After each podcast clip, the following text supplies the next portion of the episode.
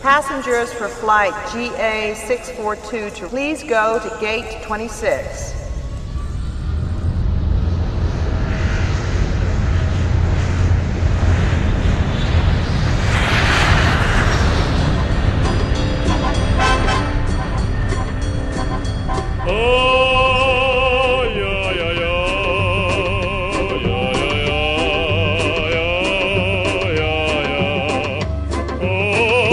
Brasil. Bom dia, Rússia. Está no ar a partir de agora o Rota da Rússia, o programa que leva você por uma viagem, uma viagem até o país do futebol, ao Brasil. O Brasil é o país do futebol, porém, neste ano de 2018, o país do futebol está sendo a Rússia, onde está acontecendo o Campeonato Mundial de Seleções da FIFA. E vamos falar muito sobre o país Rússia hoje? Não, obviamente, como teve jogo do Brasil na quarta. Nós vamos comentar este jogaço do Brasil que aconteceu uh, na noite. Na noite, não, na tarde de quarta. Então vamos comentar. Não estou sozinho, até porque ontem não teve programa. A gente tava de luto. Então nós resolvemos deixar sem programa e voltamos hoje. Vamos comentar hoje o Brasil que ganhou de 2 a 0. Eu que fui no último jogo do Brasil com uma roupa, camiseta da rádio amarela da primeira FM com um shortinho azul, repetir a mesma roupa. Quarta. Os dois jogos teve o placar de 2 a 0. Marcos Voz é supersticioso,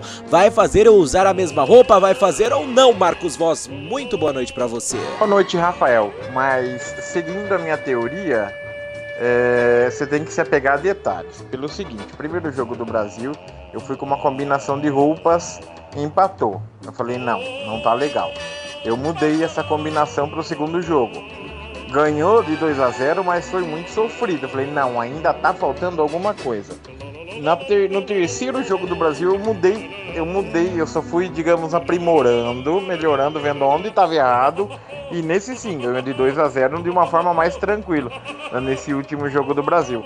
Então eu já sei qual é a, a roupa que tá dando sorte, a combinação que tá dando sorte, beleza? Pois bem, é isso mesmo, Marcos Voz, e hoje vamos também chamar agora, hoje não, agora vou chamar para conversa ele, Edson Júnior, que vai trazer toda a sua expertise, todo o seu conhecimento, ele que faz parte oficialmente da equipe de esportes da Primeira FM, vai poder trazer aqui pra gente informação com credibilidade. Boa noite, Edson Júnior! Dobre noite!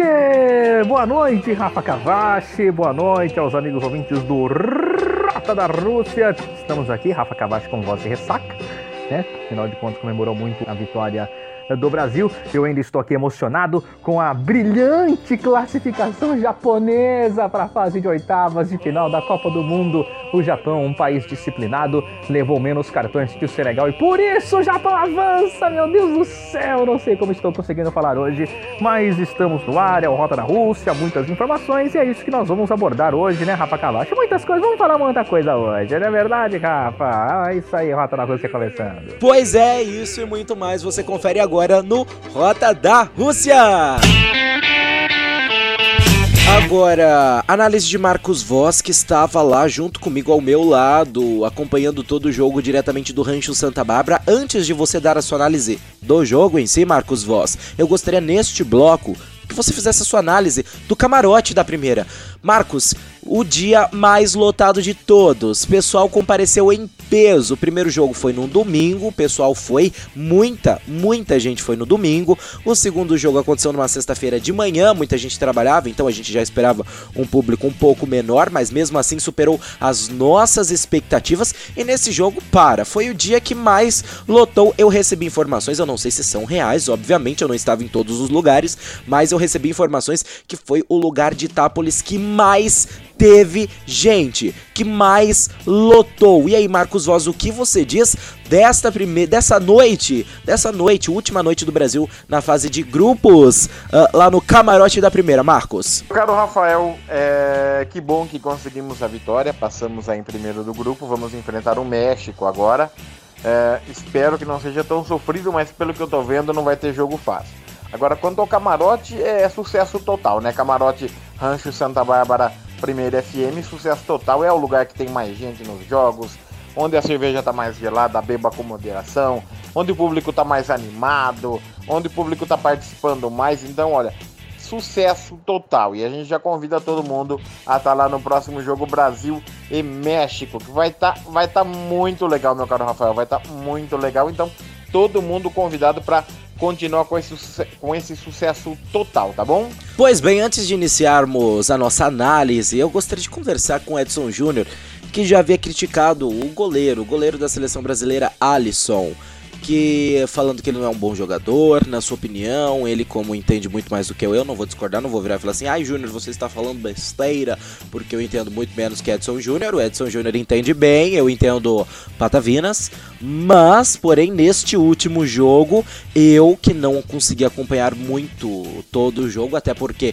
estava fazendo fotos, estava filmando a galera, a torcida, e teve alguns momentos do jogo em que eu precisei parar, teve um momento que a TV desligou, Teve um momento que acabou força, fui correr tentar ajudar o pessoal a resolver isso. E também o pessoal sabe que eu não entendo nada de futebol, aproveitou de mim para buscar cerveja. Toda hora eles falavam, Rafa, vai lá pegar mais uma cerveja para mim, então eu também não consegui acompanhar todo o jogo na sua totalidade. Mas eu vi, particularmente, dois momentos em que o Alisson foi crucial, pegou duas bolas da seleção sérvia, dos quais, olha, se não fosse por ele, realmente o placar poderia ser um empate de 2 a 2 pelo menos uh, nesses momentos. E aí, Edson Júnior, qual sua atuação primeiramente, antes de falarmos do jogo em geral? Primeiramente, qual sua opinião sobre o goleiro Alisson? Ele realmente atuou bem neste jogo ou continuou sendo só mais uma um integrante de um grupo que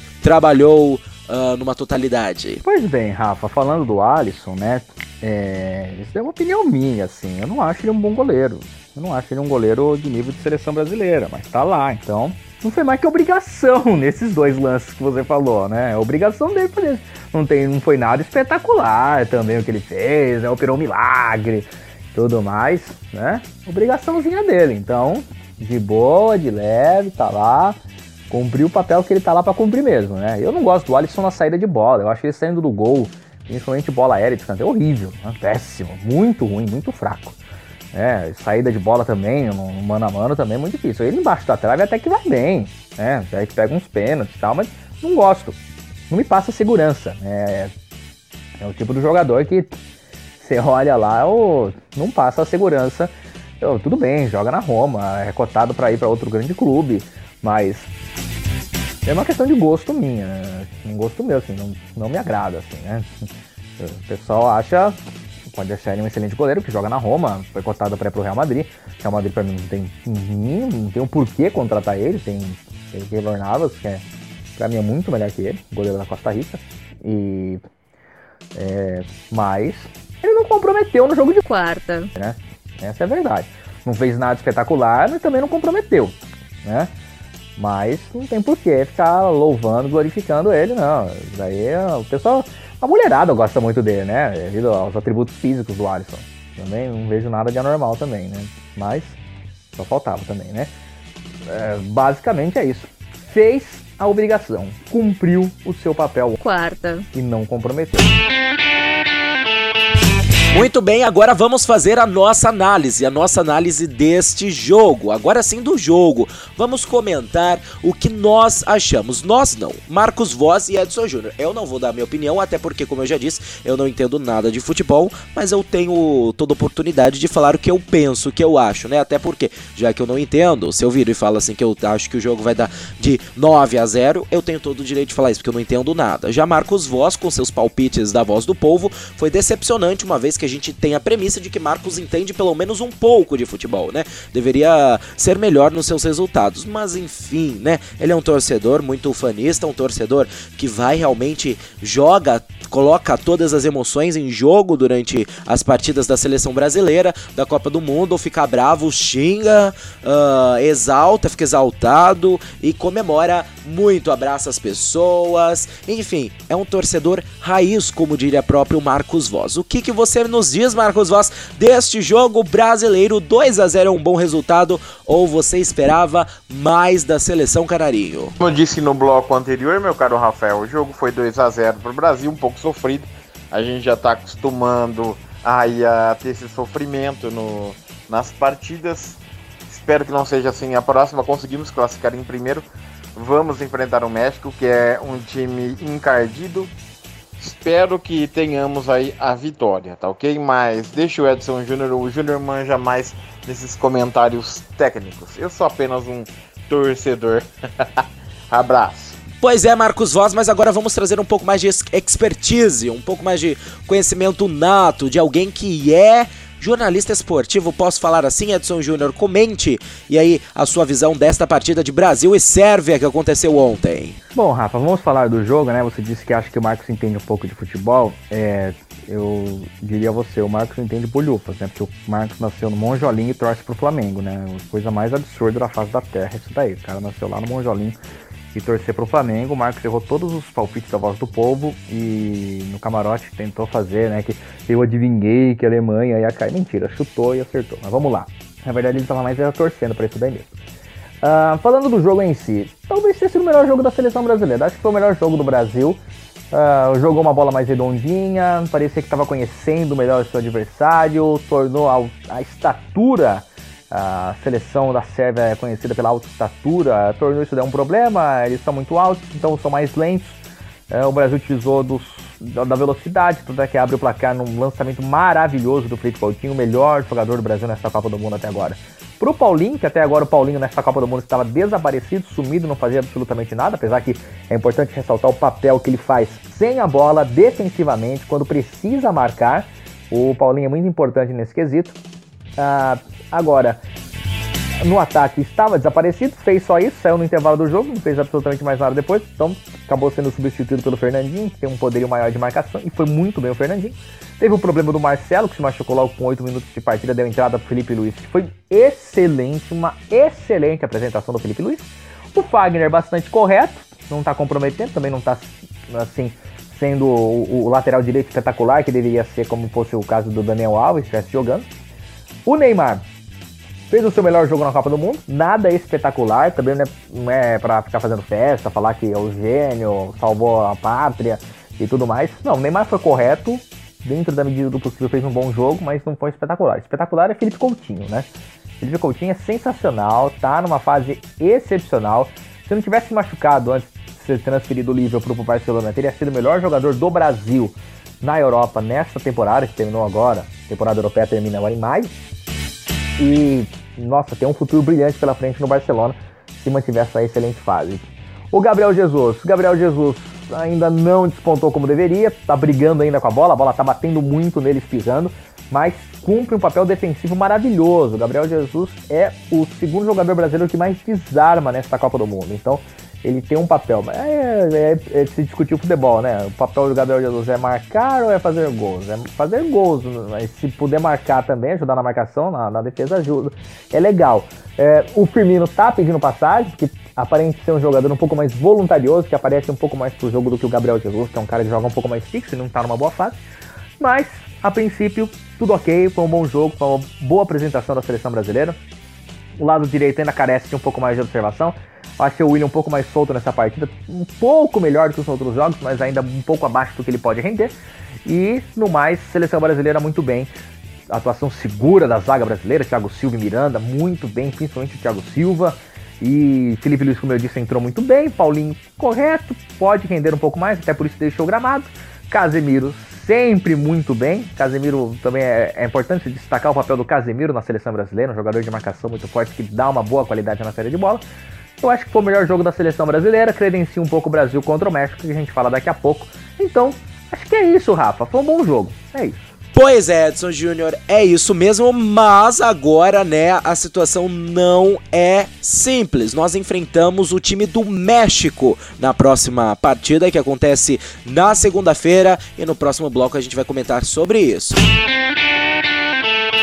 Bom, muito bem, vamos comentar agora sobre o México, o próximo adversário do Brasil. Não vamos falar um pouco sobre a cultura, não vamos falar sobre o país do México. Vamos falar agora sobre o México, o time do México, que enfrenta o Brasil na próxima segunda-feira. Próximo adversário. A gente analisando aqui, México ganhou da Alemanha. Ganhou da Alemanha de 1 a 0 A Alemanha que é até então a atual detentora do título de melhor do mundo, ganhadora da Copa do Mundo do ano passado, mesmo ela tendo sido eliminada agora, na fase de grupos. Ou seja, uma zebraça. Zebraça não, isso uh, não, é, não é a primeira vez que acontece. Não é a primeira vez que um time sai logo na fase de um time campeão mundial sai logo na fase de grupos. México, mesmo assim, derrotou a seleção da Alemanha. A Alemanha que é a atual campeã que ganhou nas Cop na, na Copa do Mundo 2014 aqui no Brasil.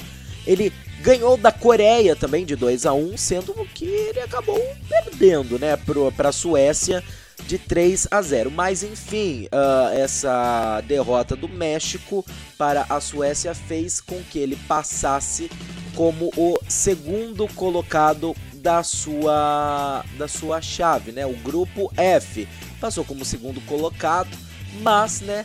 Uh, o que podemos fazer? Vamos enfrentar o México na próxima segunda-feira e gostaria um pouco da impressão de vocês como é que vai ser a disputa, a disputa entre Bonde das Maravilhas e RBD, a disputa de Roberto Carlos com uh, Shakira, não, não sei, quem é outro cantor mexicano? Não sei, não tenho a menor ideia disputa de Chaves, Chaves contra Avenida Brasil. Que mais temos? Que mais temos? Uh, Marcos Voss, que mais temos? Ma Edson Júnior, Edson Júnior primeiro. Não, Marcos Voss primeiro. Marcos Voss primeiro. Que mais temos? Disputa uh, México contra Brasil. O que, que você espera do próximo jogo? É, no caso aí você tá falando Roberto Carlos, vamos falar um cantor do México, Luiz Miguel. Luiz Miguel é um cantor, cantor mexicano. Pesquisa aí no Google. Mas espero que dê tudo certo. Espero que a gente possa sair com a vitória em cima da equipe mexicana. A equipe mexicana é um time que dá trabalho. É um time que nos últimos anos eles têm dado um pouco de trabalho. Ah, por exemplo, 2012 a seleção olímpica brasileira perdeu a final com o Neymar para o México. Foi ganhar em 2016, tudo bem, mas 2012 perdeu para o México. Então é, o, o, fato do México ter ganho da Alemanha, fato que eu disse que aconteceria e aconteceu, e no caso até eliminou, a, a Alemanha foi eliminada na primeira fase, fato que eu também disse que aconteceria e aconteceu, é, não quer dizer que o México ah, é uma surpresa, não, o time, é, o time é bom, o time é bom, então a gente não pode, a gente não pode dar bobeira para o México, ok? Bom, Edson, Imagino que o México deva ser uma seleção preocupante para o Brasil, apesar de ele ter feito, ele ter tido essa derrota, uh, essa derrota feia, né, para a Suécia. Uh, mas ele, ele mesmo perdendo de 3 a 0 deve ser um time preocupante. Estou errado ou estou certo? Bom, Rafa, vamos falar do México, né? O México é, tem um ditado no futebol que usa muito com o México em Copa do Mundo. Né? Os mexicanos falam assim lá, a imprensa mexicana, sempre que chega numa época de Copa do Mundo, o México vai lá e fala: jogamos como nunca, perdemos como sempre. O México surpreendeu aí no primeiro jogo, deu um show na Alemanha, venceu pelo placar de 1 a 0, deu um baile tático na seleção da Alemanha, confundiu a cabeça dos alemães até então, o primeiro jogo, a Alemanha, campeã do mundo, poderosa e tal. Todo mundo achou isso daí surpreendente. Talvez não tenha sido tanto assim. A Alemanha não vem nada bem, né? Viu o que aconteceu com a Coreia do Sul no último jogo, perdeu de 2 a 0. Bom, ponto. Foi lá, jogou contra a Coreia do Sul, ganhou 2 a 1. Ok, 6 pontos, quase classificado para a próxima fase, porque esse grupo estava meio embolado. E aí precisava apenas de um empate no último jogo. Chega no último jogo, toma de 3 a 0 da Suécia e aí depende do que? Do, uma, do empate da Alemanha ou de uma vitória da Coreia do Sul, né? Contra a Alemanha. Não, a Alemanha não podia ganhar de nenhum. E aí acabou, né? Dando uma bela uma sorte também. Toda a incompetência dos alemães que não conseguiram ganhar uma das piores gerações da Coreia do Sul, que só tem um jogador, só tem o Song, jogador de destaque, e, e já a Coreia do Sul já tem melhores equipes. E essa Alemanha conseguiu perder da pior Coreia do Sul, uma das piores já que entrou em campo no Copa do Mundo. Tá, agora para. O México saiu desacreditado do seu país, escândalos envolvendo festas com prostitutas antes do embarque, torcida pedindo a cabeça do técnico Juan Carlos Osório. virou o contrário. Virou uma empolgação depois da vitória contra a Alemanha, a empolgação aumentou depois da vitória contra a Coreia do Sul, dizer assim, já era meio que obrigação o México vencer a Coreia do Sul, o México se classifica para a fase de oitavas de final, o México pega o Brasil. Tá. Se a gente for pegar as últimas Copas do Mundo, Copa do Mundo de 1994, Estados Unidos, México, oitavas de final, eliminado. Copa do Mundo da França, 98, México, oitavas de final, eliminado. Copa do Mundo da Coreia do Japão 2002, fase oitavas de final, México eliminado. Copa do Mundo da Alemanha 2006, fase oitavas de final, México eliminado. Copa do Mundo da África do Sul 2010, México oitavas de final, também eliminado. Copa do Mundo do Brasil 2014, fase de oitavas de final, México. O que aconteceu com o México nas oitavas de final da Copa do Mundo do Brasil? foi eliminado. Então é, esse é o termo, né? Do jogamos como nunca, perdemos como sempre. O México tem essa sina, tem todo um fator psicológico por trás de tudo isso daí. O México não tem jogadores eh, excepcionais que jogam nas principais ligas europeias e tudo. E por isso que a vitória sobre a Alemanha foi surpreendente. Uma vitória sobre a Coreia do Sul era, vamos dizer assim, era meio que uma obrigação, era meio que normal. Pega a seleção brasileira. E agora? O México toma de 3 a 0 da seleção da Suécia. Aí eu chamo a atenção para o técnico do México, Juan Carlos Osorio. O colombiano Osorio. Osório foi técnico do São Paulo Futebol Clube em 2015. Deixou o São Paulo para assumir o comando técnico da seleção mexicana com o sonho de, de, de, treinar uma equipe em uma Copa do Mundo. Classificou o México nas eliminatórias e chegou para a Copa do Mundo. Beleza. Disputou também a Copa das Confederações porque foi campeão da CONCACAF. Tomou de 6 do Chile na Copa das Confederações. É importante lembrar disso daí. Chile que nem para a Copa se classificou. Chegou a tomar de 6. Agora tomou de 3 da Suécia. Para esse jogo é o seguinte, o Osório é um cara que ele arma a sua equipe de acordo com o seu adversário. Todo mundo sabe como o Brasil joga, porque o Tite não mexeu na escalação, o Tite não mexe no esquema tático e o Tite adora divulgar a escalação no, na véspera do jogo. Dificilmente o Tite vai mudar a equipe do Brasil para o jogo de segunda-feira contra o México. Ou seja, desde ontem o Osório já está lá olhando, preparando, pensando como ele vai armar a seleção mexicana de acordo com a maneira como o Brasil joga. Ok? Se ele vai obter sucesso nisso daí, já são outros 500. Ele obteve muito sucesso fazendo isso, comandando o São Paulo, comandando o Atlético Nacional da Colômbia, que foi o time que ele deixou antes de vir para o São Paulo, e fez isso muito bem do, com, comandando a seleção mexicana nas eliminatórias, e até agora em dois jogos desta Copa do Mundo, nesse último jogo não deu muito certo. Vai ser mantida a máxima? Jogamos como nunca, perdemos como sempre. O México vai cair de novo na fase de oitavas de final de uma Copa do Mundo? Essa é a grande incógnita. Após o jogo contra a Alemanha, o que a imprensa esportiva falava? Que era preferível pegar a Alemanha na fase de oitavas de final, porque vinha numa péssima fase, do que pegar o México, porque o México é um grande ponto de interrogação. Ninguém sabe como o México vai vir taticamente, ninguém sabe qual vai ser a escalação do México. É difícil, é complicado. O Osório tem um rodízio, ele muda muito os jogadores. E tem variações táticas muito, muito é, difíceis de serem lidas ao longo de uma partida. Eu não vou comparar com a Alemanha de 2014, mas o Felipão tomou um baile tático da Alemanha de 2014 e foi o que a Alemanha deste ano tomou um baile tático do Osório no primeiro jogo. E é o que pode acontecer com a seleção brasileira. Eu falo uma coisa para você. Vai, vai ser 8 ou 80. Ou o Brasil enfia uns 4 a 0 no México, ou o Osório dobra o Tite no meio, dá um show no Tite e, por, e, e, o México passa pelo placar, pelo placar mínimo, uma diferença mínima. Se o Brasil fizer gol no começo do jogo, aí é um abraço. Vai ser uma goleada. Se começar a enrolar e tiver muita dificuldade, e o Osório conseguir fazer a leitura do jogo certinho e passar isso para os seus jogadores e eles executarem de maneira perfeita como foi executada no jogo contra a Alemanha, aguarde, porque vai ser um Deus nos acuda e o México vai, pode ganhar do Brasil e pode avançar para a próxima fase da Copa do Mundo, terminando o sonho do Hexa já na fase de oitavas de final, o que, o que não é difícil, não é impossível de acontecer.